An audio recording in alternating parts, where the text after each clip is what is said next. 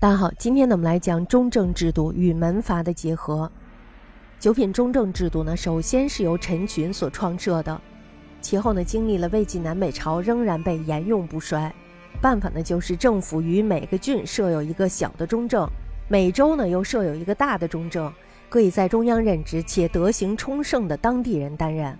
先由小中正考核其辖区内的人物，定为上上至下下九等，这样呢，再呈现给大中正。大中正核实以后呢，再呈上给司徒，然后呢，再由司徒审核，然后呢，再递送给尚书，让尚书选用。中正所提供的资料包括布事，或者简称布伐。布事呢，就是这个被评人的家世的资料；状呢，就是被选举出来的这个人才道德的评语；品呢，则是根据状，还有就是参考家世资料而得到的结论。这个呢，是由中正决定，并且呢，决定给予被评人九等中的乃品第。中正的品呢，用黄纸写好以后，这时候呢就藏在司徒府里，这样呢以被选举任官的参考。品第的升降照例是三年一变，由中正报告给司徒府，改正品第，并非只是一个褒贬的虚名，实则呢是与入仕的途径有不可分割的关系。官位呢必须和品第相符，九品之中人人都想得到一个上品，不过呢这个一品只是徒具虚名，从来没有人得到过。所以呢，事实上是以二品为最高。大致上来说呢，在魏西晋的初期，三品以上都算是上品。但是呢，自从进士难度以后，三品呢这时候就渐渐的不受重视了，而只有二品才算是高门。三品以下呢，一律算是卑品。当时呢，应察举招聘的，在原则上呢，必须限于二品以上，二品以下呢，就已经是寒门了。换言之呢，就是二品以上才算是士族。九品中正制度建立以后呢，中正由政府任命，把原来的大族名士操纵的平邑，这时候呢就变成了官家的品地，这样呢就使得士人的轻易被政府有效的控制了。同时呢，这个制度的本意本来是用来品地人才的优劣的，不是用于品地门阀高卑的，所以呢，在制度出立的时候，并没有把世家列为选举的唯一条件。大家看这个一个东西在陌生的时候，大家都不敢操控它，是吧？等到熟悉了它到底是一个什么东西的时候，这时候就开始见缝插针了。最初的时候，中正鉴定人才还是能够依据相当的轻易的，但是呢，因为被任命的中正人物都是助兴士族，所以呢，这时候就逐渐有了党同伐异、善以喜怒升降的情形出现了。西晋以后呢，就逐渐转变为强宗大族把持政权的工具。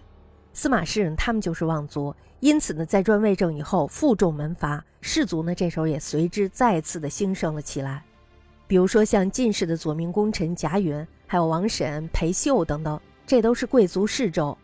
司马氏呢维护门阀，这就使得士族呢在政治上形成了独占的现象。由于担任中正职位的人自己呢必须是二品，而获得二品呢又全都是士族，于是呢士族就实际上控制了选举权。中正的品第呢，这时候就变得开始重视家世。贤者呢，有时候会因为他们是出自于寒门而不得升迁；愚者呢，反而是因为他们的门第非常的高而获得提拔。当时呢，刘毅在《九品八损书》中严厉地批评了中正制度造成的上品无寒门、下品无士族的这种垄断现象。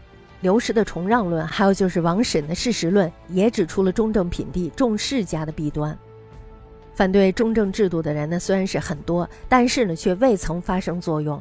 东晋王室呢，在江南立国，有赖于士族的拥戴，士族的政治权力与社会地位呢，这时候就照样的被延续了下去。东晋以后呢，门阀不仅被确立，而且呢，已经制度化，士庶之间以血缘区别的理论确定。九品中正制度对于门阀的巩固起了非常大的作用。但是呢，自从士庶天格。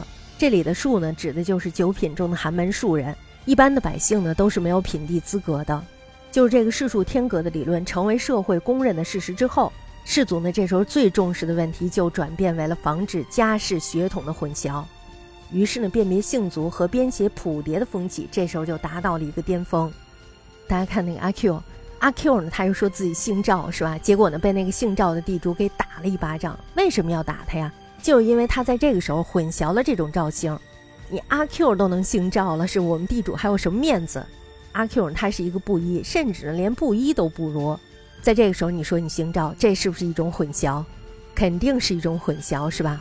同时呢，也是对这个有钱的地主的侮辱。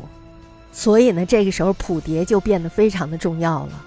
中正的品地呢，反而变成了仅是例行公事，无足轻重。大致上来说呢，自魏晋以后，门阀中的冠冕大族有颍川荀氏、颍川陈氏、平原华氏、东海王氏、山阳西氏、河东裴氏、河东魏氏、扶风苏氏、京兆杜氏、北地傅氏等等。他们的子孙呢，经历了两晋南北朝，都是衣冠绵延不绝。晋室南迁之后呢，南迁诸姓当中，以琅琊王氏。陈君谢氏、陈俊元氏、兰陵萧氏最为优越，尤其是王谢两家更是显赫。直到南朝末几的时候，都是江左的圣门。南渡的诸姓呢，被称为侨姓，搬迁过去的就是侨民。在南方呢，有土著氏族，也就本地有钱的人，是吧？他们被称之为吴姓。但是呢，吴姓的地位远不如侨姓。